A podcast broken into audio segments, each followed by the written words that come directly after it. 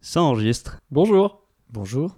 Alors, on est réunis aujourd'hui, nous sommes un samedi, un samedi de fin de mois de mai, et comme euh, tous les samedis de ce mois de mai, il pleut. il pleut et plus précisément il grêle. Après une matinée euh, enchanteresse, nous nous sommes levés, nous avons pris des croissants, sauf Cyril qui n'était pas là. Euh, nous avons profité voilà, de, de ce début de journée pour euh, essayer de capter l'inspiration du moment, pour préparer une émission, je pense, qui sera sans doute notre meilleure Je pense aussi. et peut-être la dernière. et on arrive, on, on veut se lancer, et puis il pleut. Donc Comme un symbole. pas, euh, Ça s'est déclenché vraiment une minute avant qu'on enregistre. C'est fou. Oui, alors pas, pas à ce moment-là, mais juste avant euh, Ouais. qu'on commence à enregistrer pour tester. C'est un peu long. tout- Ouais. Ouais, comme je disais à Cyril, je pense que c'est finalement nous qui allons accoucher de tout ce que nous avons préparé à l'image des nuages qui viennent de rompre. Mm. C'est important de se regarder, on a dit, pendant l'émission, de vraiment avoir le, le contact. Mais surtout que vous êtes très beaux tous les deux. Je suis Ouais. ravi. De... Mais toi aussi, tu es magnifique. Mais merci beaucoup. Tu mériterais peut-être de te raser. Oui, c'est pour ça que c'est moi qui ai le filtre pop. Ouais, c'est ça. on ne voit que tes yeux rieurs. Qui Et cache une barbe incertaine. Éparse. Donc oui, on n'a pas présenté Gauthier quand même, qui a dit bonjour.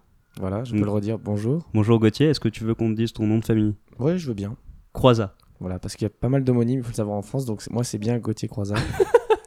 D'homonyme du prénom, Gauthier? Oui. C'est vrai qu'ils sont nombreux, je, je dois en connaître deux ou trois. voilà, donc euh, je suis ravi euh, d'être ici aujourd'hui pour discuter avec euh, deux brillants esprits et de participer à cette Parmi les émission. meilleurs. J'ai écouté beaucoup de podcasts pour euh, essayer de m'inspirer. Ils sont souvent moins bien que ce qu'on fait. Tu parles de Jacques Chancel, d'Edouard Harbert, de toutes ces Ouais. références de ouais, la bah, je radio vois, française. j'écoute Voilà. de telles bouses, France Culture, France Inter, je sais pas qui sont leurs, euh, les réalisateurs, mais c'est C'est laborieux. affligeant. hein. C'est laborieux, moi, ça me fait beaucoup de peine. Et après, bon, je m'explique pas trop les différences d'audience parce que bon, on a, on a un peu moins. Ouais. On a un peu moins que. C'est vrai, bon, on est plus récent aussi, donc bon. Ouais, alors vous attends, êtes plus récent. on va se Il n'y calmer. a pas de honte, Il y a trois micros, mais il y en a un, il y a marqué invité dessus. Je m'inclus vraiment, je veux vivre cette Non, émission mais c'est comme bien. si j'étais voilà. L'intention est, l'intention est bonne. Après, essaie d'éviter de dire ça. Voilà, D'accord. je préfère. Euh, on est là pour parler d'écriture. Pas tout de suite, mais on va en parler. Écrire pour euh, pour s'échapper. Écrire pour exprimer euh, quoi? On, on le saura On peut-être. va le découvrir. Écrire pour éviter de s'empâter dans la bourgeoisie. Écrire pour pour lutter contre l'establishment, le statu quo. Écrire peut-être pour rejoindre le combat du prolétariat. Écrire pour lutter. Écrire pour vivre. Écrire euh, pour être heureux. Générique.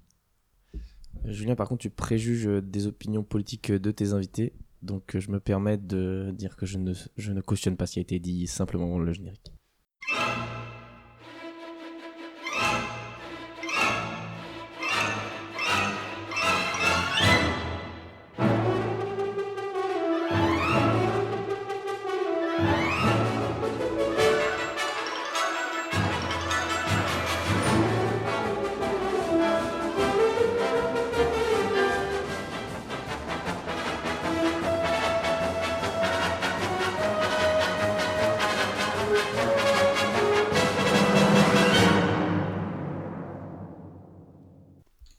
Beaucoup de courriers euh, des auditeurs, comme après chaque émission. Euh, alors on peut pas tous les lire, il y a des choses qui viennent euh, de Buenos Aires, des choses qui viennent euh, des hauteurs de San Francisco, je vois du Loir-et-Cher, Alpes-Maritimes. On a beaucoup de gens qui nous apprécient, qui poussent parfois des coups de gueule, qui, qui nous remercient globalement. Qui ramènent leurs fraises parfois, je trouve. Oui, bah ils aiment bien parler d'eux, ils ont, ils- on sent qu'ils ont envie qu'on les connaisse, peut-être que... Ils ont l'impression de nous connaître en fait. C'est ça le problème. Mais on vous connaît pas, les gars, donc Ouais, arrêtez. ouais, ouais, ouais, couper court à tout ça. En tout Donc cas, voilà. Vous, vous ne laissez personne indifférent, je vois. Non, non, personne, bah, de ceux qui nous écoutent en tout cas, clairement. euh, On est sans concession, donc c'est normal. C'est ça. On dit les choses comme elles sont. Ouais. Exactement. Ça fait partie de nos valeurs. Donc par exemple, on a euh, Yvonne, Yvonne euh, des Hautes-Alpes qui a écrit à Cyril Sache que il n'y a pas qu'une fille du Sud. Je te laisserai euh, sculpter mes montagnes sans carton-pâte. Je sais- Si seulement c'était vrai. Message reçu. Les auditeurs fidèles euh, auront la référence. Très romantique. Merci, merci. Bah oui, oui. Euh, S'il y a une Yvonne, euh, envoie-moi un courrier. hein. Parce que non, on n'en a pas reçu vraiment. Malheureusement, malheureusement. Ça, oui. Ça laissait croire qu'on en avait vraiment reçu? Non. Il y avait un flottement. C'est Non, c'est non. vrai que c'est moi qui. Ouais. Après, il y a eu combien de jours ouvrés depuis la dernière émission? Je me dis peut-être qu'elles n'ont pas encore pu être postées. Bah, la poste, c'est plus que c'était. Hum, Le service public, Ouais. quelque chose avec Chronopost qui est maintenant privé, c'est ça. Hein Bah oui, et qui est une catastrophe euh, totale. Ah ouais, non mais le nombre de fois où il laisse le colis au relais d'à côté, où il retourne à Carpentras dans le- l'espace de stockage, moi ça me désole. On avait un service, on avait des gens qui venaient à la porte, qui sympathisaient, on avait, c'était, c'était des amis. quoi. Ah bah, bienvenue à l'ère d'Amazon, hein, je veux dire. C'est euh, terminé. Personne n'est surpris. Le monde est terminé. Autant arrêter, on coupe Pas de tout, on s'endort. Non, mais je suis désolé, il y a un moment, bon. Enfin bon. Bah là, Yvonne est probablement avec son courrier qui lui est revenu, retour à l'expéditeur, nu dans, dans, sa, dans sa salle à manger actuellement. C'est sûrement ça, la scène. Mais Yvonne, j'espère qu'elle nous écoute pas là en ce moment, parce qu'elle serait désolée qu'on préjuge de sa tenue vestimentaire comme ça. Ouais, c'est vrai. Enfin bon. Bref. Peut-être pour se changer les idées, un petit, je sais pas, un jeu, quoi, quelque chose. Bah, vous l'avez reconnu. Ah Il est de retour. Quoi donc? C'est le jeu des chansons pas connues, bien sûr. Ah Euh, donc oui, j'ai préparé Applaudi- quelques chansons. Applaudissements. On en rajoutera au montage. Faut-il vraiment réexpliquer le concept du jeu des chansons pas connues? Oui. Nous allons, sur Spotify, chercher des chansons pas connues d'artistes très connus. Je vous les joue. Vous devez deviner de quel artiste il s'agit. Est-ce qu'un jour on changera de jeu? J'espère. Moi aussi. Ça t'est saoulé de, de ce jeu? Ça va être Pas une très belle édition, je vous le dis tout de suite.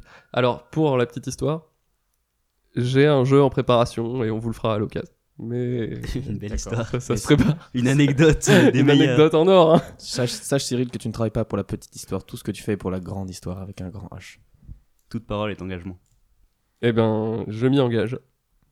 Allez. J'espère que ce sera aussi bien. hein. Mais bon. En attendant, là, c'est un grand classique. Avec de nouveaux artistes, vous l'aurez deviné. Allons-y.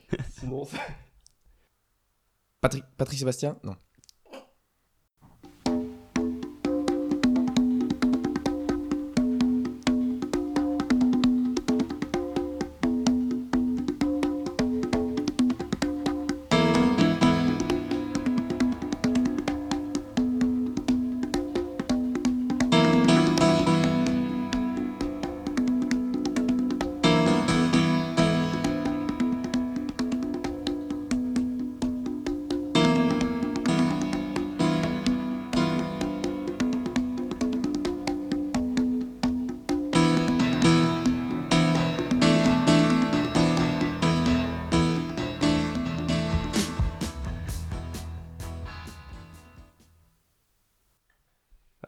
Vais couper ici, puis on pourra éventuellement revenir si jamais, euh, si jamais c'est compliqué.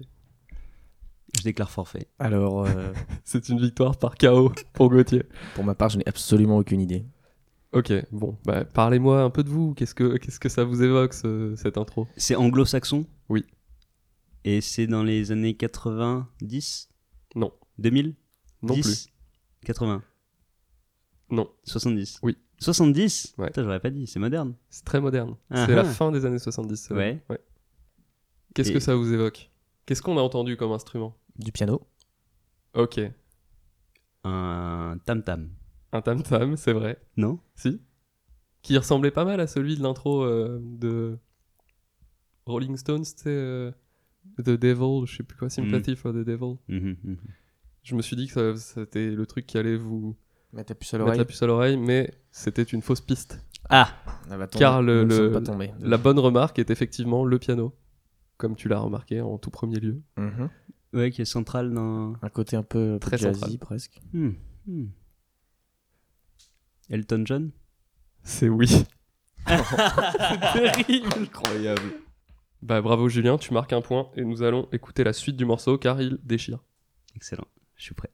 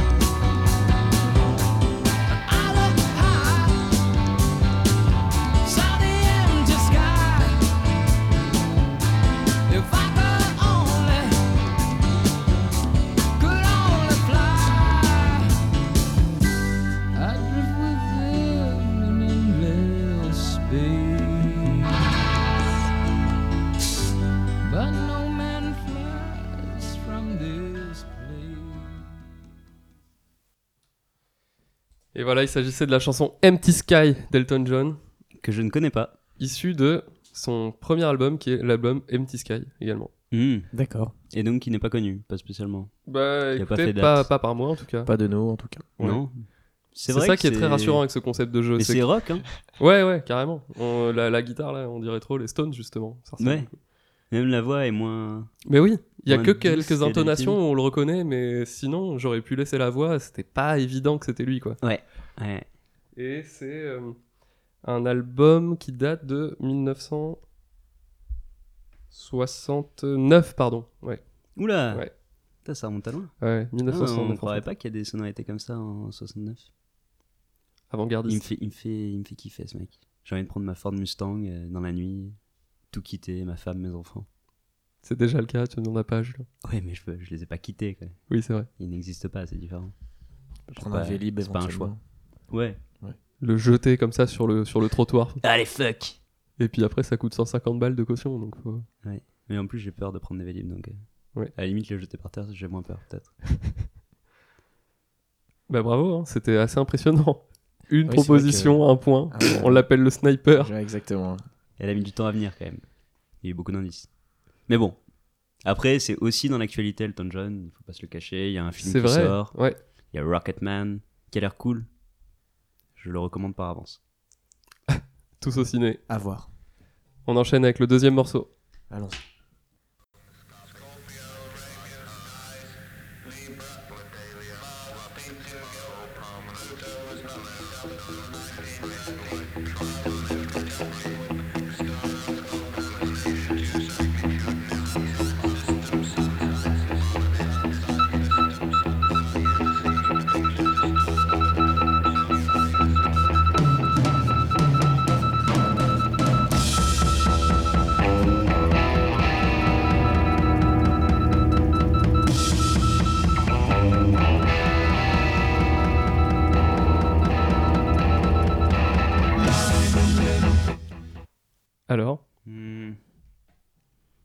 Floyd?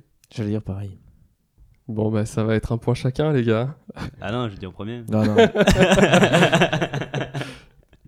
Pink Eh ouais. Floyd. À la ligne de basse. Ah ouais. Excuse, moi j'aurais pas dit. euh, Qu'est-ce qui, qu'est-ce qui. Ah ouais, c'était l'ambiance générale? Ouais, je sais pas. Le fait qu'il y ait un- ce petit extrait au début là. En fait, je me suis dit. Exactement, Plusieurs fois que j'avais envie de dire Pink Floyd. Et à chaque fois, c'était pas ça. Je me suis dit, à un moment, ça va sortir. Effectivement, c'était à prévoir. Effectivement, ouais, l'extrait. Tu peux mettre Le, ta puce à l'oreille. le morceau s'intitule Astronomie Domain. C'est ça. Alors, Pire Domain. disque jockey. Très bigleux. Domain Comment tu écris C'est-à-dire ça Qu'est-ce que c'est que ce mot Euh, bah, je ne sais pas. Ça s'écrit comment D-O-M-I-N-E. Ah, d'accord. Domain. Domine. Bah Attends, ouais. c'était quoi le premier mot Astronomie. Hmm, Tu sais ce que ça veut dire C'est un truc avec les étoiles, Voilà. Les astres. Oui. Bah, je sais pas, ouais, qu'est-ce que ça veut dire ce Mm. titre. On se renseignera. Ben moi non plus. Euh, Ça vaut le coup d'écouter la suite? Ouais, le morceau est cool. Allons-y.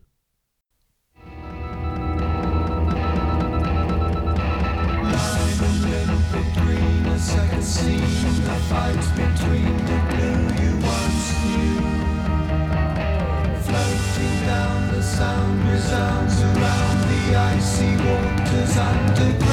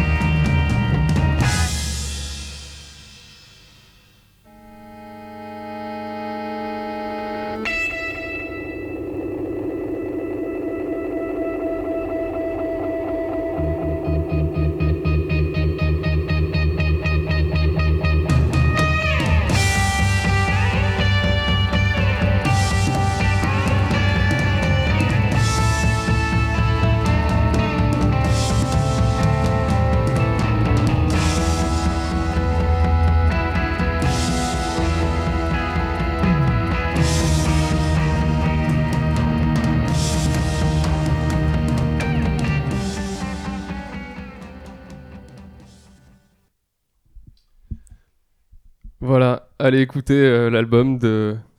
Le premier album de Pink Floyd. Encore le premier album? C'est une source de chansons pas connues pour Tu moi. veux pas changer un peu de disque? C'est vrai que ça pourrait être une bonne manière de. Bah, c'est une bonne manière de trouver des chansons pas connues en fait. Parce que souvent le son a évolué, etc. Bah oui, c'est une astuce. Mais c'est vrai que du coup, je m'interroge sur la définition d'une chanson pas connue. C'est. euh, Ah bah c'est oui, évidemment, c'est une définition assez floue. eh oui. Tu mets, le, tu mets le doigt sur un sujet sensible. Parce que vrai. à mes yeux, ce serait très simple de trouver des chansons peu connues, si tu vois ce que je veux dire. Ça peut se mesurer objectivement sur, en termes de nombre d'écoutes par rapport au nombre total d'écoutes euh, de ce groupe par exemple. Ah, une belle métrique Hein que tu proposes. Voilà, moi j'aime bien proposer des Une heuristique. KPI. Il ramène sa science. Ah bah oui, c'est important. Euh, bah, écoutez, je vous propose d'enchaîner avec le morceau suivant. Ouais. Et donc on Plus est à difficile, quoi même, j'espère. 2 à, à un demi, c'est ça? Non, non, non. Le Pink Floyd, je l'avais verrouillé dans ma tête. hein. C'est deux. hein. Allez, ok. Ok, bon, deux, très bien. Pink Floyd.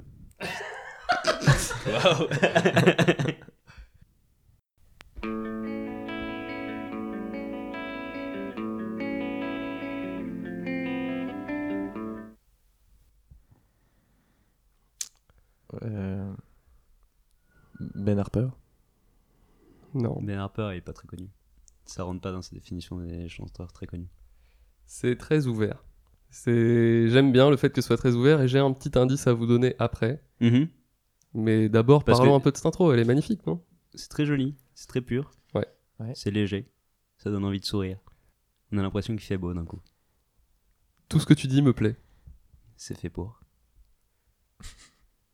Est-ce que tu connais des artistes qui parfois peuvent te susciter cette réaction? Edith Piaf? C'est vrai que c'est léger. Petits airs de guitare comme ça. Ah, c'est tout elle. hein.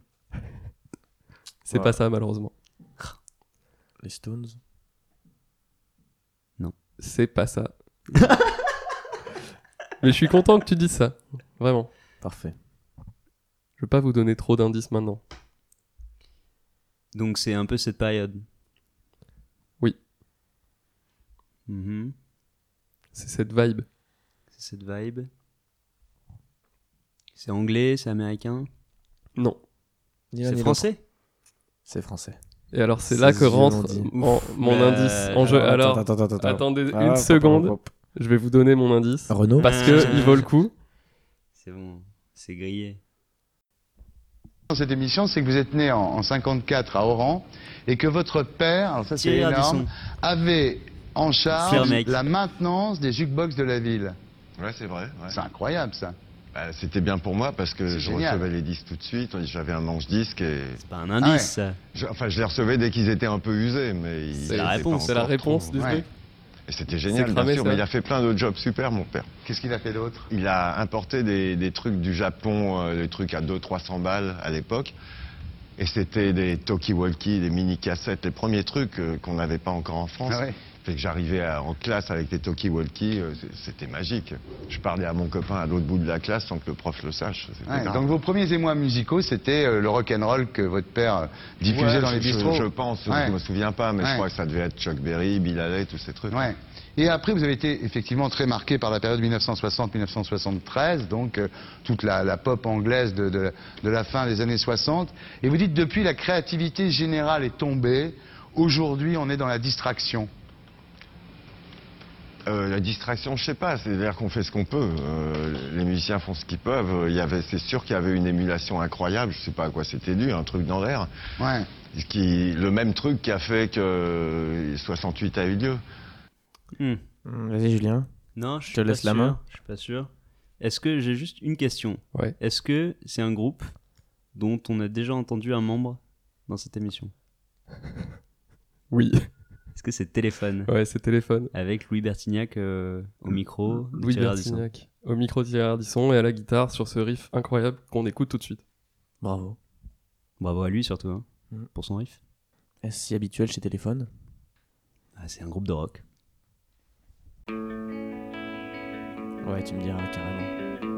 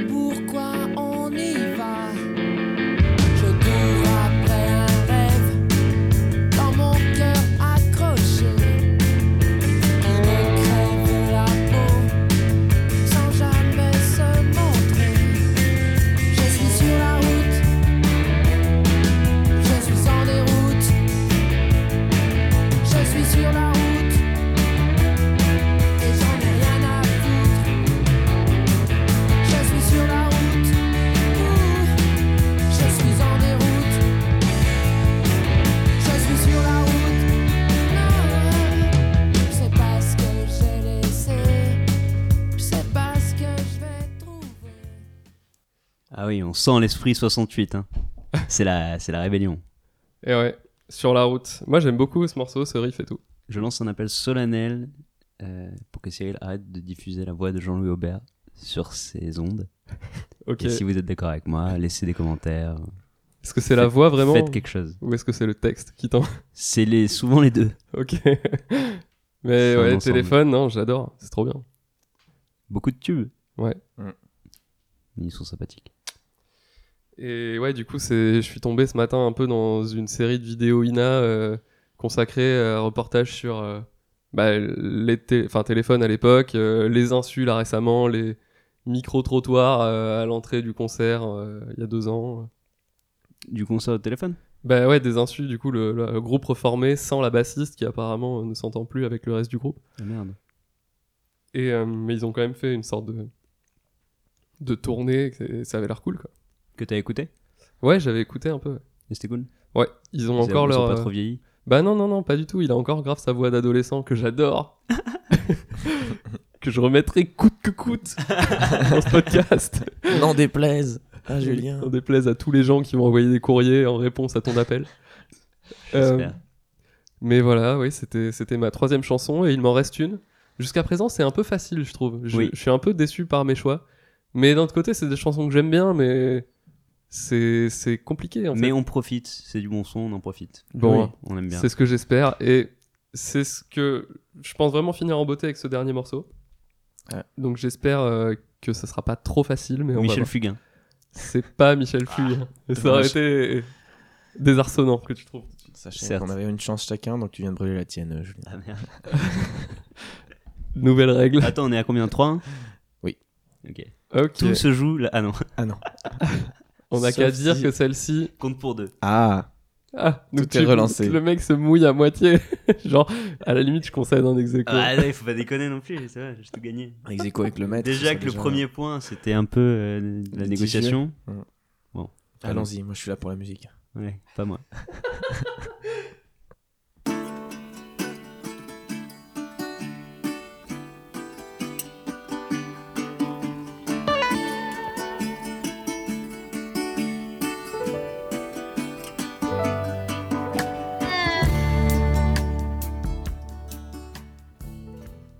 On a eu la plupart des éléments qui vous permettent de, de deviner normalement.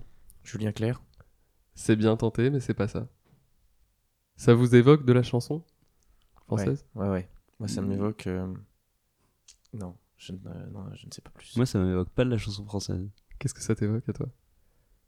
Ça m'évoque euh, un américain. Ok. Vous êtes tous Mm. les deux dans. Un- une grosse voix, ça Dans- m'évoque une grosse voix. Ok. Ah, c'est cool. C'est un petit peu moins facile que ce que je croyais. Vous êtes tous les deux euh, Dans le faux, dans le faux. D'accord. pas de grosse voix. C'est pas français.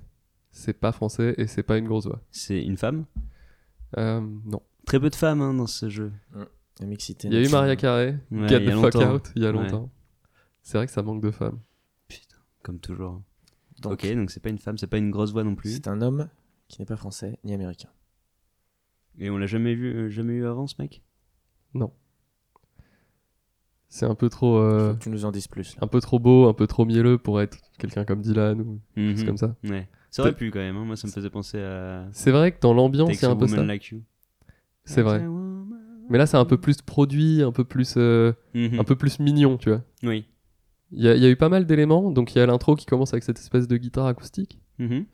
Euh, puis il y a une, une guitare électrique qui rentre et puis ce piano. Puis cette petite euh, coup de charlet là. Une intro finalement assez classique. Qui pourrait.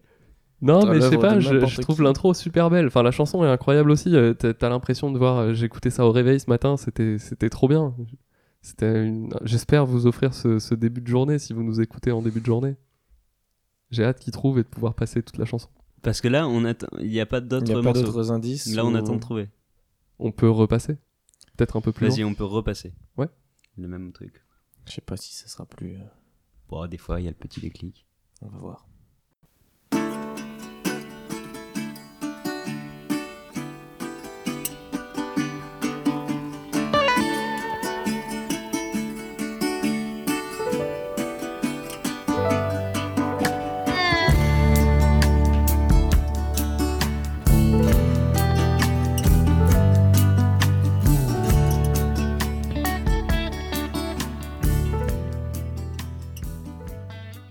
Jack Johnson.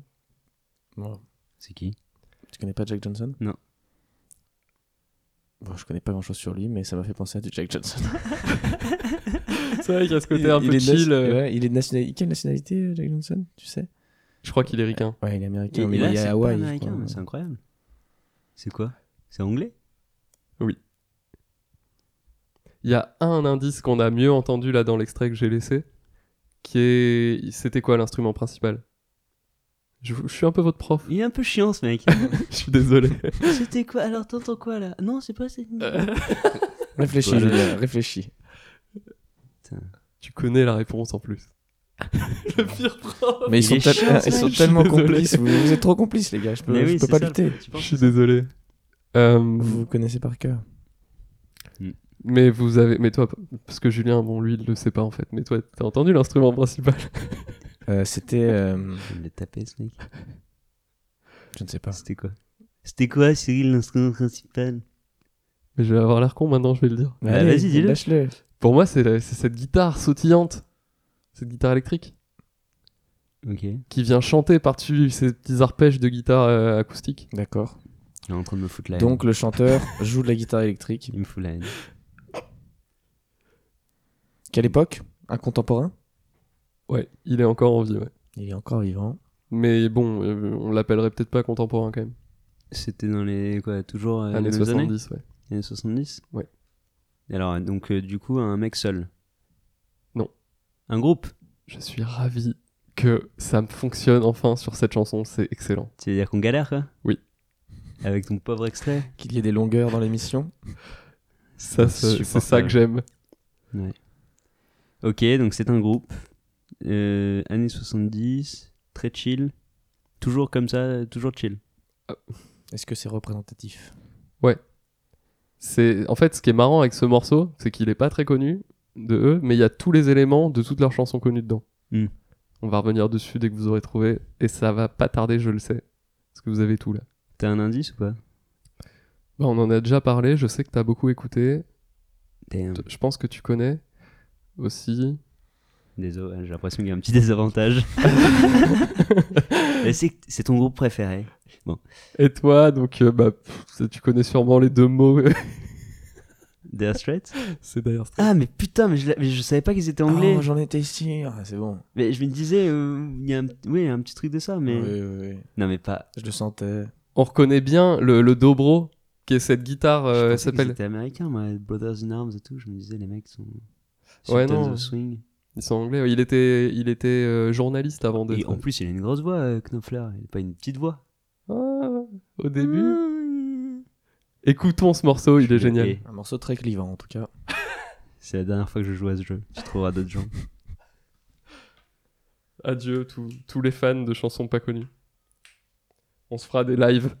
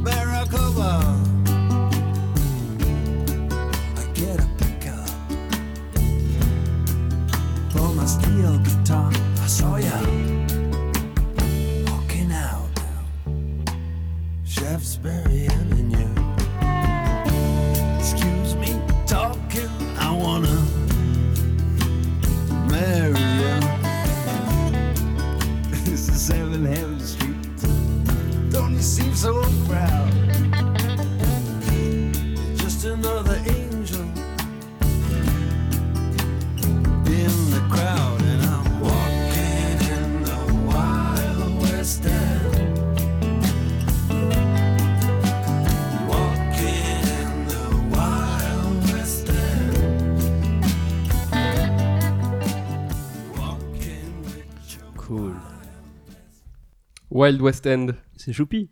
Ouais, j'aime bien. C'est assez chill. Et ouais, pas une petite voix.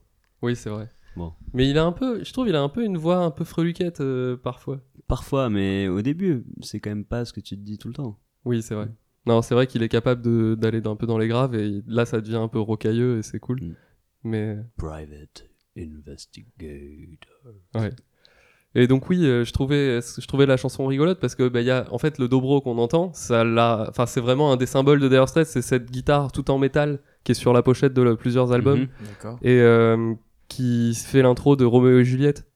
Ah ouais. Hmm. Euh, et puis après la guitare électrique euh, qui joue avec ce style très particulier avec les doigts là où ça, ça fait d'un son très, euh, tu sais, euh, très court. euh, Mhm. enfin, c'est Étouffé. et peu. puis ouais.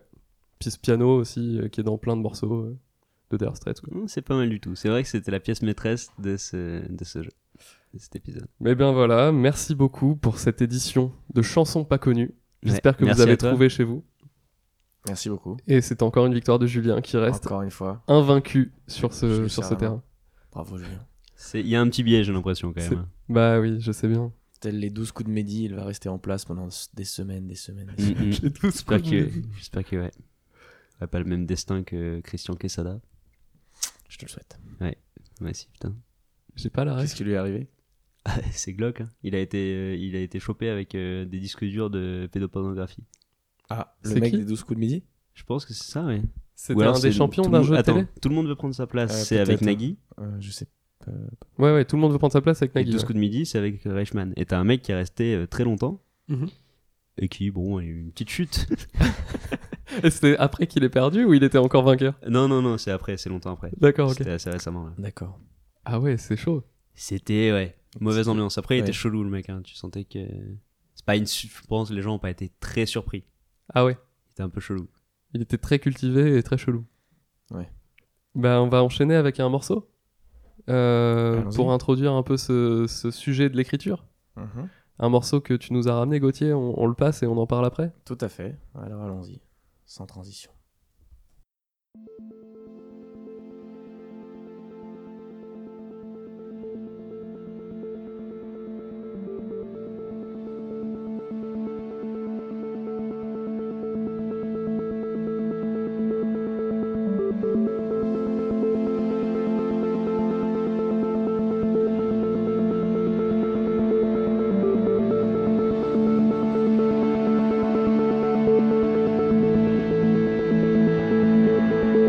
Secret, quoi. Il n'y a pas de secret, il y a une vérité euh,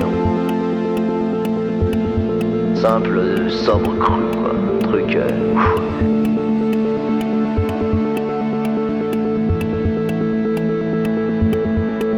Alain, la horde du contrevent, tu la réussiras uniquement, quoi. Uniquement si tu t'isoles. Si tu t'isoles, quoi. Tu comprends ce que ça veut dire isole? Isola l'île, quoi.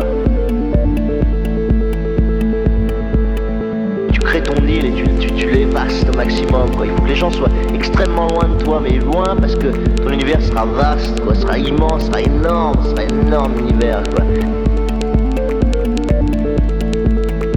L'énorme puissance d'univers quoi. Caracol il existe en toi complètement, que Hertov Stroknis il, il soit toi quoi, que, que Piedro de la Roca il- tu le deviennes.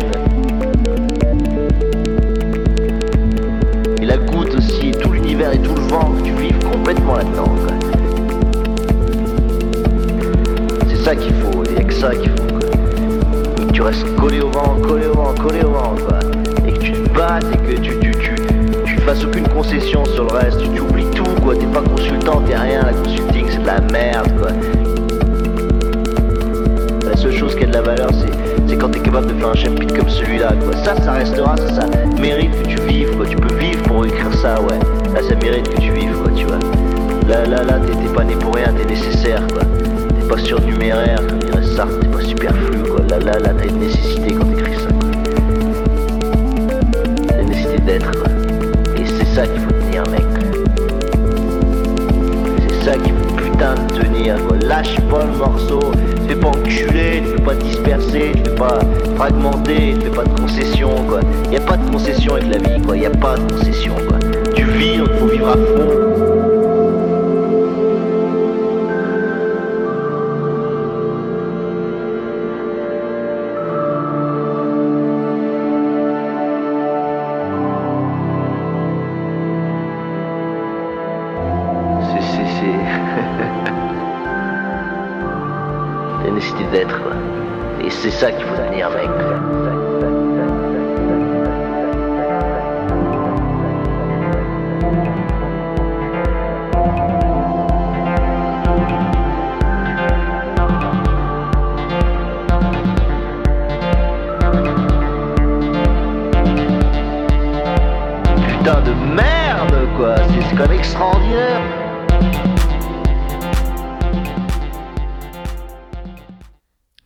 Effectivement, ça me, ça me faisait très plaisir de, donc, de, vous, euh, montrer ce morceau du DJ français Rhône, qui marie donc euh, de la musique électronique euh, que j'aime beaucoup, et par-dessus des extraits de l'écrivain marseillais Alain Damasio.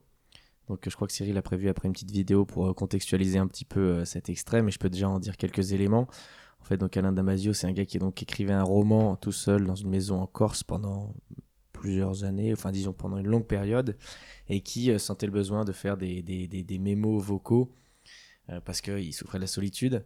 Et donc il parle du, processus créatif. En fait, Euh, ce dont il parle dans, son extrait, c'est la rédaction de La Horde du Contrevent, qui a été un, roman qui a rencontré pas mal de succès par la suite. Il cite ses personnages, etc.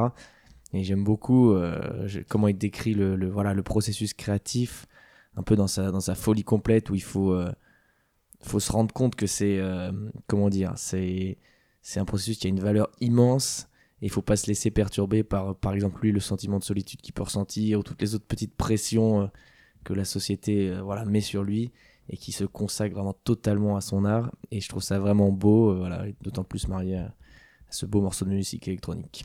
Voilà. On peut écouter l'extrait d'une interview qu'ils ont fait tous les deux où ils parlaient de, de comment ils, ont, euh, ils en sont venus à faire ça? Avec plaisir. Ouais, j'étais j'étais complètement euh, dans l'univers d'Alain et tout ça, donc je pense que j'avais récupéré ce, ce petit journal intime, euh, c'est ça, un journal intime, hein, qui- Ouais, ouais, complètement. C'était mes, c'était mes, mes, les notes de travail. dates de ou- travail, en fait, quoi, tu vois. C'est, c'est- moi, j'étais isolé en Corse, euh, tu vois, euh, presque 20 jours par mois. euh, Pour l'écriture? Pour l'écriture et j'étais enfin, à cette époque j'étais complètement célibataire et tout ça donc j'étais vraiment une solitude assez assez costaud donc à des moments t'as juste envie d'entendre ta voix quoi donc j'avais un dictaphone et de temps en temps quand j'avais des idées ou besoin de, de- de me motiver au machin je, je, je m'enregistrais quoi tu vois euh, et ça me permettait de me donner la pêche ou de, ou de lâcher des choses tu vois t'as besoin d'entendre le son de ta voix hein, quand t'es tout seul comme ça euh, donc c'était des cassettes j'avais j'avais une série de cassettes quoi Ouais. C'était six pour l'heure du et- contrevent. ouais c'était pour l'heure du contrevent et à l'époque on avait ce truc de où quand je Voilà, c'était juste cet extrait-là. Après, il parle. Parce que ce, que, ce qui était marrant avec euh, euh, ce passage sur Radio Nova, je sais pas si vous l'avez vu, mais ils ont fait une version live. live, ouais, tout à fait, ouais, qui est lui aussi totalement excessif, je trouve, dans la façon dont il chante. C'est. Ouais, c'était génial. Parce qu'il relie euh, En fait, les mêmes textes ou Si comment tu ça veux, se non, il, il improvise légèrement, donc c'est le Ron mixe à peu près le même morceau. Lui, c'est la même idée, mais après il change un petit peu euh, certains passages. Il, il utilise deux trois idées politiques et euh, tu sais, il gueule dans le micro et tu sens qu'il veut vraiment tout sortir de lui et jeter ça. C'est c'est énorme, franchement. Le prêcheur un peu ouais, à, à écouter quoi. C'est Parce que là, il parle pas que pour lui, du coup. Ça Non, a changé pas mal. voilà euh, exactement. Et c'est c'est bluffant. Ouais, et en fait, c'est marrant parce qu'il y a des différences euh, vraiment fondamentales. Il en parle dans la suite de l'interview. il- Parce qu'en fait, le morceau il a été enregistré en 2009, qu'on a écouté. Et là, la version qu'ils ont fait sur Nova, c'était en 2018. Ouais. Et du coup, euh, il raconte que depuis, il a, bah, et maintenant, il, est, il a un- une femme, euh, des enfants même, je crois. Ouais, exactement. ouais. Et puis il dit euh, ah, euh, à l'époque dans le morceau il dit il faut que tu sois loin très loin le plus loin possible et là il dit il faut qu'on soit le plus proche possible tu vois dans- il, il a réécrit un texte qui en fait reflète sa sa pensée à l'instant où ils refont le morceau Mais toujours dans, le... dans la notion d'écriture? ouais ça tourne toujours autour de, de ce sujet là il, il dit que ouais il- mais c'est juste qu'il y a certaines variantes de des idées qu'il y a dans le texte original qu'il a qu'il a adapté Parce que être loin, ou s'isoler pour créer un univers, c'est vraiment euh, quelque chose de fondamental. Et je vois mal comment tu peux tourner ça euh, d'un coup en être très proche. En tout cas, tu dois être très proche en étant très loin. Ouais, mais je pense que euh, après lui, c'est plus la proximité affective avec sa femme et, et ses deux filles qui, euh, qui, le, qui le nourrissent, tu vois, qui le permet de créer aussi. Et peut-être qu'il fait référence à ça. C'est-à-dire Ouais. qu'il reste loin de tout ce qui peut le perturber, mais il se nourrit de, de l'amour familial, peut-être. Ok. et Non, il y a c'est aussi pas mal comme tu- de. Pardon. C'est pas mal de voir euh, la notion de pas pouvoir, euh, de pas avoir le droit de s'accorder de pause. Chaque pause de ta solitude que tu t'accordes, c'est ton univers qui se rétrécit parce que c'est quelque chose qui met énormément de temps à se construire. Je pense énormément d'efforts. Ouais. fur et à mesure, t'as ton, t'as ton imaginaire qui grandit, qui grandit, et quand t'es ramené à des stimuli un petit peu plus euh, prosaïques, il y a tout qui disparaît, qui peut être balayé. Ouais, D'autant plus dans son cas, parce qu'il faut savoir qu'il fait des, des romans polyphoniques, dans le sens où il a toujours une- un grand nombre de personnages. Et par exemple, euh, dans euh, L'Ordre du Contrevent, je crois qu'il y a 15 personnages qui interagissent, et chacun avec euh, un champ sémantique, avec une phonétique particulière qui reflète son personnage. Et donc, euh, enfin, tu vois, c'est quasiment comme un chef d'orchestre, entre guillemets, qui a tous ces instruments qui se superposent. Et pour garder ça en tête et conduire un récit avec 15 ou 16 personnages, c'est. Tu peux pas te permettre de faire ça deux heures par jour, j'imagine. Toi, Gauthier, l'écriture, c'est un truc qui fait partie de ce que, ce que, ce que t'aimes, de ce qui te permet de. Alors c'est un truc que j'aime beaucoup, dans lequel j'essaye de me développer, même si, euh, si j'en suis vraiment au balbutiement. hein. Mais euh, bah, je trouve que c'est un moyen privilégié pour euh, faire passer les idées que tu peux avoir et euh, dans, disons sur un support que tu peux choisir et travailler pour qu'il en ressorte vraiment ce que tu veux dire, voire même que tu puisses améliorer ton idée ou disons la faire passer sous la forme métaphorique ou en la, en la rendant romanesque, etc. Donc tu peux vraiment prendre tes idées, leur donner la forme que tu souhaites, l'exprimer d'une façon si possible belle. Et donc je trouve que c'est un moyen d'expression euh, de grande qualité. Et toi, tu t'isoles pas 20 jours par mois en Corse, me semble-t-il? Pas exactement, non, moi je n'ai jamais dépassé 18. euh. non, Et non, pas en, du tout. mais- en quoi c'est. Est-ce que tu vois le- le- les limites de ne pas faire ça ou l'intérêt de le faire?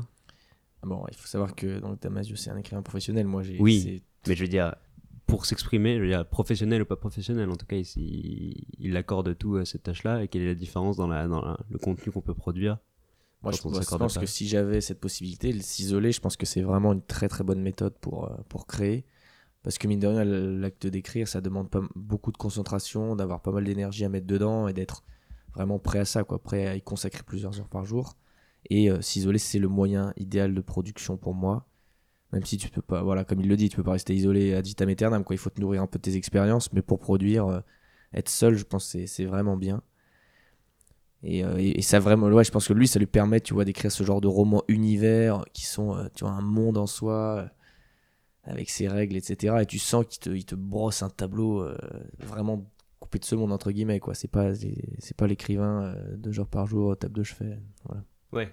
Parce que c'est un truc, euh, ça m'est arrivé d'écrire aussi une ou deux fois, et quand tu commences à écrire et que tu as 45 minutes à y accorder, je trouve que tu as juste le temps de t'épuiser.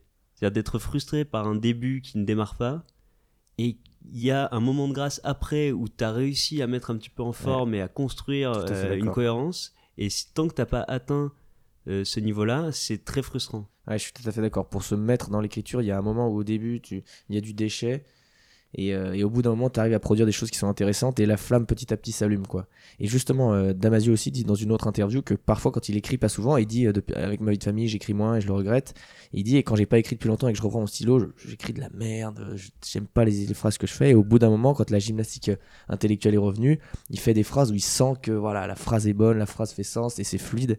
Et, atteindre cet état-là, d'un tout petit niveau. C'est difficile parce qu'il faut être vraiment disponible sur le plan euh, de la concentration, sur le plan émotionnel. Et tu vois, après une journée de travail ou après, si tu as trop d'autres choses dans ta vie, je trouve que c'est quasiment inatteignable. Quoi. Il faut avoir le temps de pas penser à autre chose, d'être prêt à y mettre du temps, de pas culpabiliser sur les autres trucs que tu pourrais être en train de faire au même moment. Et c'est dur d'atteindre cet état. Donc euh, voilà. Alors, Alain Damasio, il écrit euh, voilà, des romans de science-fiction un peu politique. Nous, à notre niveau, on n'a pas exactement euh, ni les mêmes prétentions, ni les mêmes euh, envies. Euh, qu'est-ce que tu as envie de dire et qu'est-ce que tu as envie de sortir quand tu quand écris un truc? Est-ce que c'est un truc euh, très personnel? Est-ce que c'est des idées euh, plus qui ne concernent pas que toi? Je pense que j'aimerais commencer par lire un petit texte qui fait référence à ça. Ouais, vas-y. Tentez alors l'approche de la nature. Puis essayez, comme si vous étiez le premier homme, de dire ce que vous voyez et vivez, ce que vous aimez et ce que vous perdez. N'écrivez pas des poèmes d'amour. Évitez au début les genres qui sont d'une pratique trop courante, trop banale. Ce sont les plus difficiles, car seule une grande force créatrice en sa pleine maturité peut produire une œuvre originale dans un genre où abondent d'excellentes et parfois brillantes traditions. Gardez-vous donc des thèmes généraux d'inspiration pour recourir à ceux que votre vie quotidienne vous propose. Évoquez vos tristesses et vos désirs, vos pensées fugaces et votre foi en quelque beauté. Mettez à les décrire toute votre sincérité, humble, paisible et profonde. Recourez pour vous exprimer aux choses qui vous entourent, aux images de vos rêves, aux objets dont votre souvenir s'est peuplé. Si votre existence quotidienne vous semble pauvre, ne vous en prenez point à elle, mais à vous-même. Dites-vous que vous n'êtes pas assez poète pour en faire surgir les richesses, car aux yeux d'un créateur, il n'y a pas de pauvreté, pas de lieu pauvre et dénué d'attirance. Et fussiez-vous vous-même dans une prison dont les murs ne laisseraient parvenir à vos sens aucune des rumeurs du monde, ne vous resterait-il pas toujours votre enfance, cette haute richesse royale, cette trésorerie des souvenirs? Tournez là-bas votre attention. L'auteur de ce texte, c'est euh, Rainer Maria Rilke, euh, dans un livre, ou plutôt un recueil qui s'appelle Lettre à un jeune poète. Euh, et c'est vraiment une correspondance avec un mec qui lui a écrit et qui lui a dit Regardez, voilà quelques poèmes que j'ai écrits, est-ce que vous les trouvez bien? C'est marrant. Et lui, dans sa première lettre, et ce texte en fait partie, lui dit Ne cherchez pas euh, à, vous, à confirmer votre talent avec, euh, avec euh, les critiques ou les encouragements de- des autres, juste écrivez et sentez en vous la nécessité de- d'écrire. Et c'est ça qui sera le plus fort, c'est de re- regarder en soi-même, de trouver les sujets qui, qui, qui- qui vous tiennent à cœur. Et voilà, de prendre l'écriture comme un, un geste complètement intérieur. Et euh, c'est un, un livre dont on entend assez souvent parler euh, dans des dans des questions de création ou d'inspiration d'un d'un artiste. Et notamment, il y a un film récent qui s'appelle euh, euh, Ma vie avec John F. Donovan, il me semble, euh, de Xavier Dolan, euh, qui euh, commence par l'interview euh, d'un acteur qui se rappelle de sa correspondance avec John F. Donovan. Et le livre qu'il publie, dans lequel il publie sa correspondance, c'est Lettre à un jeune acteur, qui Ah, est une référence à, à ce truc-là. Ah, cool. Ouais, je, je rejoins, enfin, je, je, ouais, je rejoins un petit peu ce, qui, ce que tu dis sur le fait de, de la, la créateur être vraiment en écoute de soi et dire ce qu'on pense un petit peu indép- indépendamment de la critique. Et euh, voilà, j'entendais d'ailleurs euh, une interview d'Alexandre Astier qui disait euh, justement qu'il qui disait qu'il fallait assez peu se préoccuper de la critique quand on avait euh, idée de produire un texte ou quoi que ce soit, parce que lui, bon, il fait différents types d'art. Parce que voilà, la critique peut être très changeante, peut être très sévère ou très élogieuse, mais dans tous les cas n'est pas du tout un référentiel objectif et qu'il vaut mieux voilà, dire ce qu'on a à dire, faire ce qu'on a envie de faire, suivre ses passions qu'on l'on pense bonnes, et après voilà, voir ce que, ce que le monde en a à dire. Mais être assez, voilà, vraiment faire venir ça de soi. En revanche, ouais, moi, moi j'écris pas tellement sur euh, mes sensations mon quotidien, ce genre de choses. Euh, ce dont j'aime bien parler, c'est plus euh, des, des idées que j'ai qui sont plus générales ou plus globales, qui, pas philosophiques, mais disons qui, voilà, qui s'appliquent à plusieurs hommes plutôt qu'un seul, et essayer de métaphoriser ça ou d'en faire une histoire intéressante ou marrante, une nouvelle ou ce genre de truc, qui fait passer des messages sur ce que je pense de la société ou de la vie ou ce genre de truc mais euh, voilà, de manière imagée ou de manière intéressante. Voilà, c'est comme ça que j'aime bien voir l'écriture. Je sais pas si c'est ton cas ou si toi tu es plus sur la sensibilité, euh, Julien, ou comment tu vois l'écriture. Hmm. Moi, c'est vrai que j'ai pas euh, de sujet de prédilection, mais en tout cas, ce que au moment où j'écris, ce que j'aime bien faire, c'est écrire exactement comme, comme j'ai envie de, de ressentir euh, les choses. C'est-à-dire de, de donner exactement les indices qu'il faut pour que euh, on sente euh, le vent, ou les, les bruits, ou les émotions, ou les silences, euh, les regards, des... vraiment d'essayer de recréer comme une espèce de de film quoi, ou de, ou de, de petites sensations de réel. Ouais, Et qu'après, derrière, ça nourrisse éventuellement une, une identification avec le, le personnage ou avec une émotion, et juste pour essayer de transmettre euh, euh, ouais, une émotion que moi j'ai ressentie, et j'ai envie que les gens ressentent exactement la même. Ouais, je comprends. Créer vraiment un environnement sensible. Ouais, ça, je trouve ça, c'est ce qui me touche le plus, je pense, dans, ce- dans, dans, dans ce que je lis. C'est au moment où j'ai l'impression d'être exactement, euh, de, de, de toucher exactement à ce que le personnage ressent ou ce que l'auteur a voulu faire ressentir. Et ça, c'est le moment de grâce. quoi. Et est-ce que tu as déjà vu des, des auteurs qui, t'ont, qui, tu trouves, réussissent parfaitement ça À transmettre euh, ces sensations? Ouais, euh, Proust qui fait, le, qui fait ça exactement sur euh, des pages où d'un coup, à la fin, tu as l'impression, et particulièrement sur des souvenirs d'enfance, parce que c'est le premier tome, c'est pas mal ça, c'est vraiment des souvenirs de quand il était enfant et que il attendait que sa mère vi- vienne lui dire bonsoir. Et t'as toute un- une création de sa chambre d'enfant, de ses souvenirs, de la façon dont les gens euh, dont les adultes sont des êtres un petit peu euh, parfaits et mystérieux. Tout l'univers est mystérieux et vaste alors qu'en fait il est dans sa chambre, il connaît cinq personnes euh, et il entend des bribes de... Et, et, tu, et quand, tu, quand tu lis ça, tu te rappelles exactement de, du fait que c'était ça aussi pour toi. quoi. Tous ces gens qui au fur et à mesure perdent de leur superbe et deviennent euh, euh, des gens comme toi, ben, ils- Ouais, faillibles. ah, voilà, c'est... c'est- c'est ça, ouais, c'est vraiment euh, l'universel de, du, du, de- du sentiment et l'émotion. Et là, tu as l'impression qu'effectivement, les gens ressentent euh, beaucoup de choses en commun. Et toi, euh, Gauthier, est-ce que tu as des références, des modèles du, du style dont, dont toi tu que tu pratiques entre guillemets, enfin, c'est-à-dire d'exprimer des idées comme ça, comme Alors, tu décrivais? euh, évidemment, euh, je vais vous parler d'Alain Damasio parce que j'a- j'admire beaucoup cet auteur. Parce que typiquement, bon, Alain Damasio, c'est un mec qui est pétri de, de, réf- de- de références philosophiques euh, français du XXe siècle comme, euh, comme Deleuze ou Foucault et qui euh, a un idéal politique très très fort et qui veut essayer de faire passer ça, mais dans, dans des, nouvelles ou des romans qui sont très ancrés dans le sensible. Et donc, par exemple, son premier roman qui s'appelle la, zone du dehors. Donc, si tu veux, il décrit une société futuriste où la, la société de contrôle a- s'est développée encore et donc tous les individus sont classés dans un grand classement global qui s'appelle le clastre et euh, qui te donne droit ou non à différents accès dans la ville, etc. etc. En fait, bon, c'est une dystopie sur les, technologies modernes, bref. Et finalement, il applique les concepts philosophiques de Foucault ou de Deleuze, mais il le fait dans une manière où, où il te décrit des personnages qui sont, euh, auxquels tu t'identifies, qui sont tellement humains, qui sont tellement pleins d'intentions bonnes ou mauvaises, mais il arrive, je trouve, avec en plus une plume euh, vraiment unique, vraiment très savoureuse, à te faire passer des grandes idées philosophiques ou politiques à travers des, des émotions profondes et des identifications à des personnages et une aventure euh, très humaine, quoi. Et ça, je trouve ça très puissant et super beau. Et c'est un peu le but, enfin, je pense que c'est comme ça qu'il voit la science-fiction, tu vois, c'est l'idée de par le domaine sensible, par le domaine des émotions, il fait passer des idées politiques qui, qui seraient absolument pas à même de faire passer euh, par un manifeste contre les sociétés de contrôle, tu vois ce que je veux dire Mhm. Et ça, c'est très puissant. J'avais un petit extrait euh, à vous Ouais. passer. But alas, feelings, whatever they are, slither past the scientific laboratory, and we are left asking such pseudo scientific questions as where does affect come into all this? Is it those intrinsic musical meanings that move us so deeply? Or is there a transference of affect via the notes from the composer to the performer to the listener?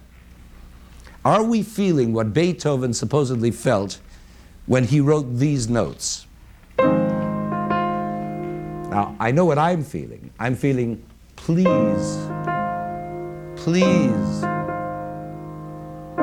I implore you. I'll do anything if. And comes the reply, yes, but only on certain conditions. Please. I said, pretty please. if you don't, on the other hand, if you do, same answer comes again. And so on, through new methods of pleading.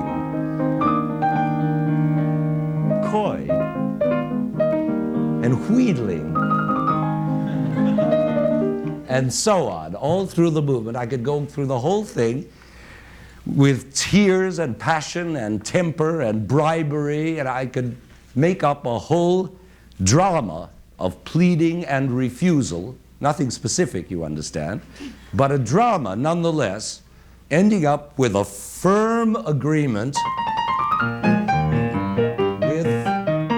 conditions accepted and everything settled.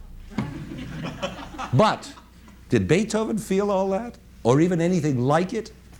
Did I just make up those feelings out of the blue? Or are they in some way, to some degree, related to Beethoven's feelings which have been transferred to me through his notes? Of course, we'll never know. We can't call him up. But the probability is that both are true. And if so, we have just revealed a major ambiguity, a beautiful new semantic ambiguity to add to our fast growing list. But whichever is true, the basic point remains music does possess the power of expressivity. Mais qui était-ce Donc c'était un extrait euh, de- d'un cours de Leonard Bernstein. Ah. Leonard Bernstein, euh, qui est donc un compositeur et, chef d'orchestre euh, américain euh, de la deuxième moitié du XXe siècle, et qui a euh, fait un cours en, six épisodes à Harvard sur un lien entre linguistique et musique. En fait, la question c'est de d'essayer de comprendre ou d'approcher le langage de la musique. Et donc le cours s'appelle The Unanswered Question. Et là, on a un extrait qui nous parle euh, voilà, du fait que le ton, le rythme, ce qui est vrai aussi euh, dans un texte ou dans un propos, euh, dans, une, parole, tout incline le propos ou tout incline le sujet vers une émotion. Et que cette émotion est transférée de l'auteur vers le lecteur et qu'elle n'est pas forcément euh, transférée de manière consciente par l'auteur et qui peut, euh, dans un texte qu'il n'a pas du tout pensé pour ça, euh, transférer l'émotion qu'il sentait à ce moment-là ou qu'il ne pensait pas ressentir mais qu'il a, peut-être mise dans ce texte. Toi, tu penses que les émotions que peuvent ressentir l'auditeur ou le lecteur sont en effet reliées à ce qu'a pu penser l'auteur ou le compositeur? Tu partages l'opinion de Bernstein Ou ça te semble ambitieux Je pense que c'est plus facile de répondre à ça en, en musique parce que c'est vraiment un, un mouvement euh, où tu captes, où le truc le plus facile à capter c'est l'émotion. Et euh, dans un texte, tu vas, tu vas avoir euh, un peu, enfin, tu vas avoir plusieurs niveaux, c'est-à-dire que tu peux lire la chose de manière neutre en, en pensant exactement à une description de l'action. Et derrière, tu vas avoir dans le vocabulaire, euh, dans euh, le rythme auquel s'enchaînent euh, différents événements ou différentes descriptions, tu vas avoir quelque chose derrière qui se dessine, qui va appeler à différents lecteurs différentes images. Et alors, soit ces images sont parfaitement maîtrisées par l'auteur et sont parfaitement transmises dans une sphère émotionnelle commune, soit euh, ben, chacun, chacun ressent les émotions avec euh, son imaginaire propre, et donc forcément, on, on ressent pas tous exactement la même chose par rapport à, par rapport à un texte. Ouais, parce que c'est vrai que moi j'ai des souvenirs de, de cours de français au lycée où les interprétations d'un texte même pouvaient donner lieu à, à toutes les, les variétés les plus saugrenues. Donc j'ai du mal à imaginer qu'une émotion commune puisse être transmise. Ah, je pense, euh, si, je pense qu'il y a une émotion commune, commune qui peut être transmise. Après, euh, elle varie et euh, on est plus ou moins réceptif à un texte, mais en tout cas, euh, euh, je pense qu'il y a une intention et qu'il y a une intention qui est souvent bien comprise ou si on prend le temps de l'analyser qui est, qui, qui est compréhensible. Et puis en fait, ouais, on- je me souviens euh, dans les cours de français, tu peux vite euh, avoir euh, ce- cette sensation que c'est un peu trivial euh, de dire euh, ah bah là l'auteur euh, dit ça parce que et l- enfin je sais pas la, la réaction des élèves qui s'en foutent un peu du cours de français c'est ah oui mais non mais l'auteur il a pas du tout pensé à tout ça et tout. Mhm. Ouais, en fait ouais, le fait le simple fait de le dire et de faire l'analyse rend le truc un peu enfin Oui, gâche un peu. c'est- ouais. Ça décortique, ouais, ça dissèque un peu un truc euh, Ouais. qui était un peu magique. Et après, oui, et puis bon, euh, ouais, les cours de français, typiquement, l'émotion qui est l'émotion euh, d'un mec qui va lire un extrait d'un texte dans un livre de français, euh, elle, elle est pas transmise par l'auteur. Ça, ça marche, ça marche pas très bien sur un lycéen qui est, Ouais. qui est obligé de lire ça. Tout à fait. ouais. Forcément, ça dépend des, des- des conditions de la réception, ça dépend de beaucoup de choses. De la même manière que quand tu écoutes un morceau euh, alors qu'on t'a dit tiens écoute ça, tu vas kiffer et que tu le lances alors que pas du tout envie d'écouter ça, Mhm. tu kiffes pas et tu vas le remettre deux jours après et tu vas dire oui c'est vrai que c'est pas mal. Ça me, ça me fait penser, parce que tout à l'heure, quand tu as parlé de toi, la manière dont tu aimais bien écrire, euh, il y avait quelque chose de, pour le coup, très dans le contrôle. C'est-à-dire que tu as une émotion que tu as en tête et tu veux sortir les mots et les phrases qui vont faire que la personne va ressentir ça. Et là, c'est exactement la question que pose Bernstein. Il dit euh, est-ce que Beethoven a voulu euh, que j'imagine cette histoire? Bon, là, c'est une histoire un peu naze en plus, une conversation euh, un peu bizarre, mais c'est euh, c'est rigolo parce que je pense que ça s'applique à tous les, toutes les formes d'écriture. C'est soit tu vas livrer quelque chose et puis après c'est à l'autre d'en faire ce qu'il veut, soit tu vas essayer d'être, euh, de faire de l'orfèvrerie et de dire ok alors je veux doser ça et je veux que la personne ressente ça donc je vais le faire comme ça. Ouais. C'est, Ouais, ouais. Je sais pas. Bah c'est pas, je veux dire quand je le présente comme ça c'est pas contrôlé de telle sorte que je, veux, je me dis euh, là la personne va exactement ressentir ça.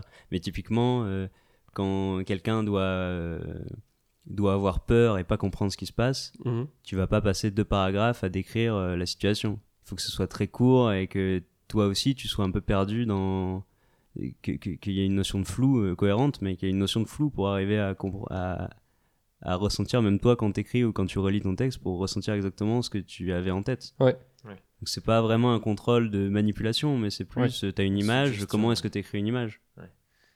Je sais pas si ça vous a déjà fait ça, quand tu écoutes un morceau, tu vois, quelques fois, et qui te transporte complètement, ou qui provoque une émotion énorme en toi, tu l'écoutes, tu l'adores, tu l'adores, tu l'adores, et puis petit à petit, ça s'estompe, jusqu'au moment où l'écoute de ce morceau ne provoque plus d'émotion ou de plaisir, Ouais. et que tu ne l'aimes plus, tu vois. Donc, et ça arrive souvent quand même, donc ça veut quand même dire que le, tu vois, ce vecteur, à un moment, il peut évoluer dans le temps, il peut se briser.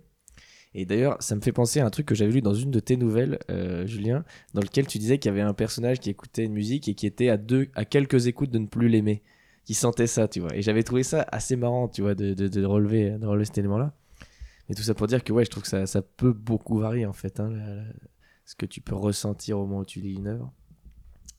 Et puis euh, on peut on peut être très loin euh, de de ce que la personne à la base a voulu faire. Ça, me- ça me fait le cas. C'est marrant parce que tu as ramené un morceau, euh, Gauthier, euh, qu'on va écouter juste maintenant. Et en fait, euh, ce morceau, moi je le connaissais depuis que j'étais tout petit. Il y avait une histoire, c'est que quand j'étais petit, avec mon cousin qui a 3 ans de plus que moi, on avait regardé Lord of War.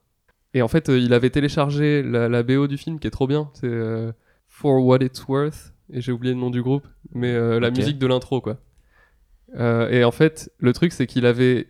Je sais pas pourquoi. Le fichier s'était téléchargé, c'était la bonne musique. Mais le titre, c'était Jefferson Airplane. euh, White Rabbit, qui est le morceau que t'as ramené et qui n'avait rien à voir. D'accord. En fait. Et donc, moi, j'étais. Quand il y a eu Internet, parce que c'était avant tout ça, j'étais trop content d'aller retrouver ce morceau que j'avais pas écouté depuis trop longtemps. Et j'avais cherché Jefferson Airplane parce que je me souvenais que c'était ça. La déception. Et j'étais grave déçu par ce morceau. C'était trop bizarre comme sensation. Et du coup, on l'écoute. C'était pas un film porno euh, ukrainien. Tout s'est bien passé.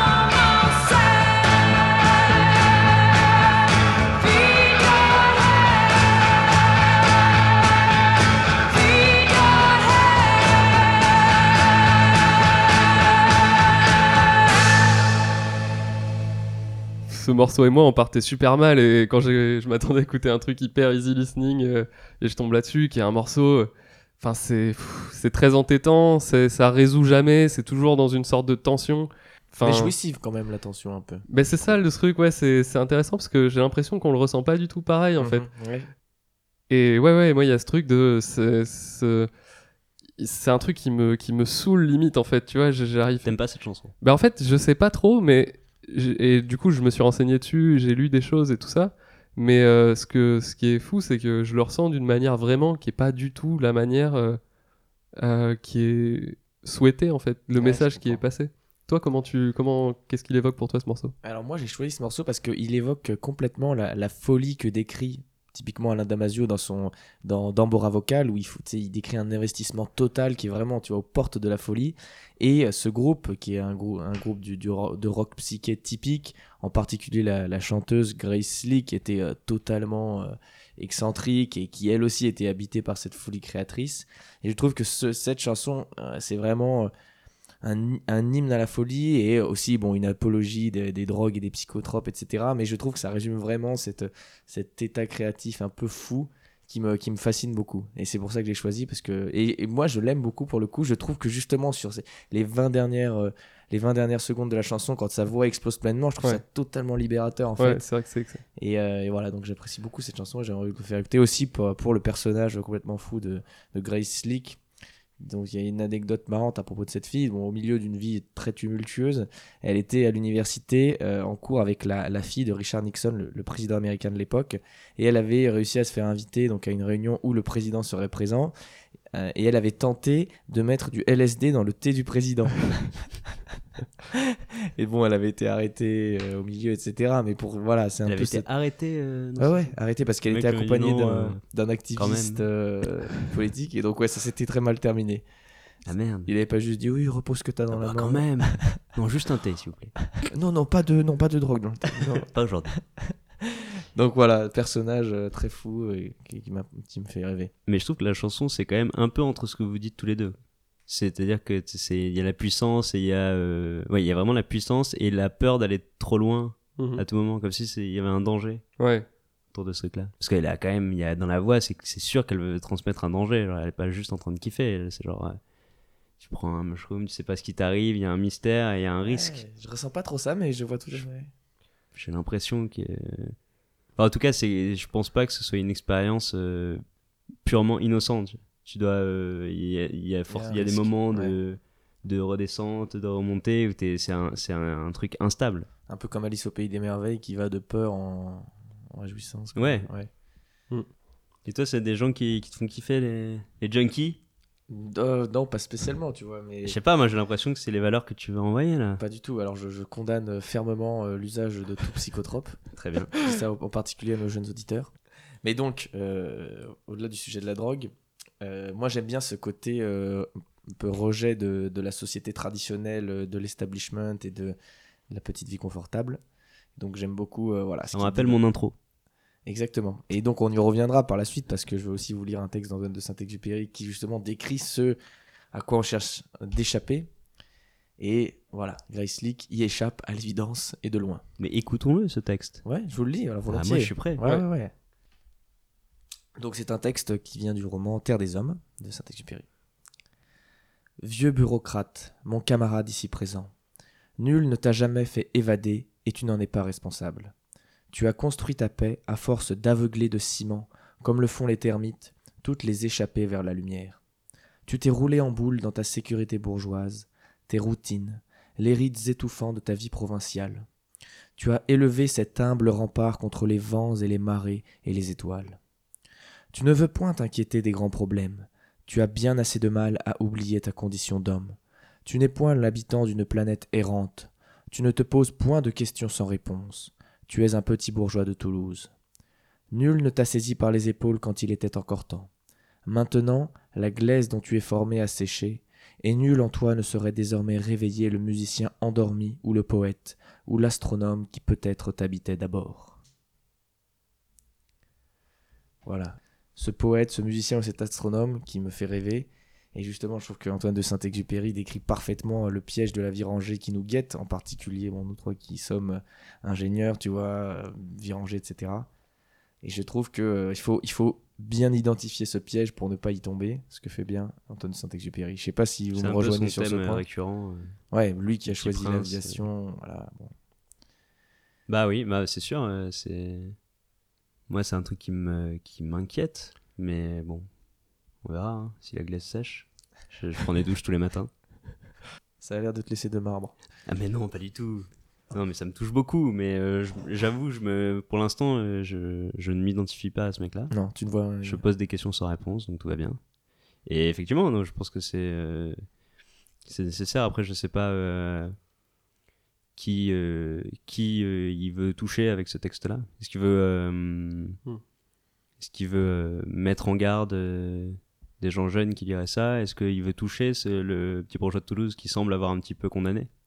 Ouais, moi je pense que c'est euh, le jeune diplômé qui veut devenir auditeur financier ou expert comptable. Enfin, j'exagère bien sûr, je plaisante. Qui mais- sont des professions respectables. Tout à fait. Mais euh, voilà, de, de se dire que peut-être que ça vaut le coup de prendre plus de risques et de vivre des professions plus, comment dire, plus exaltantes, plus folles, plus risquées aussi, mais de vivre vra- vraiment euh, cette vie. euh, Oui, puis tu peux avoir une exaltation euh, en dehors aussi de de ton travail. Bien sûr, ouais.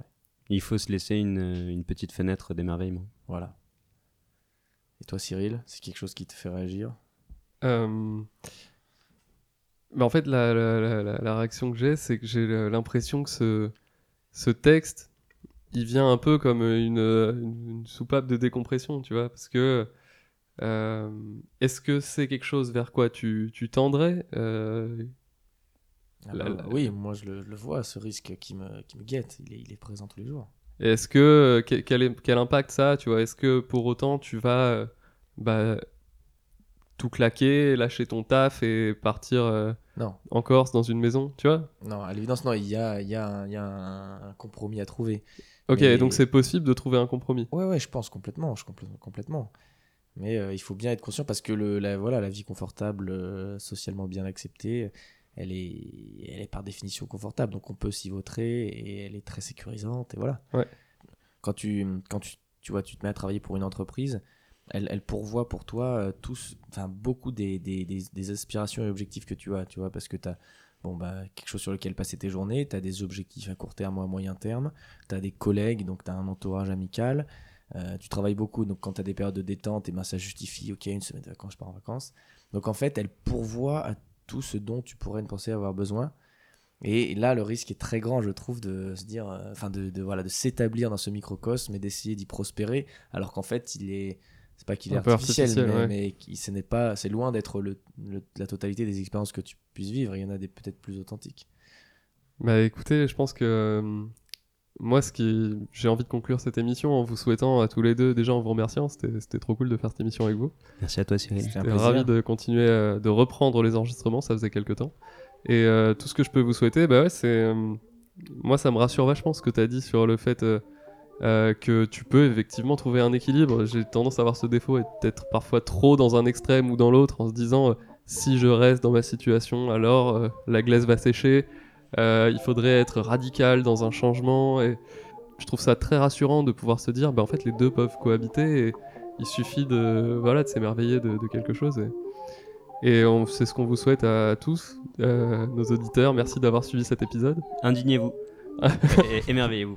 émerveillez-vous et puis euh, ouais comme envoyez-nous euh, des textes des choses que vous écrivez tous les deux là je sais que vous avez envie d'écrire vous avez plein de choses à communiquer j'ai hâte de lire vos prochains trucs Avec plaisir. donc euh, merci à tous euh, à bientôt Gros bisous.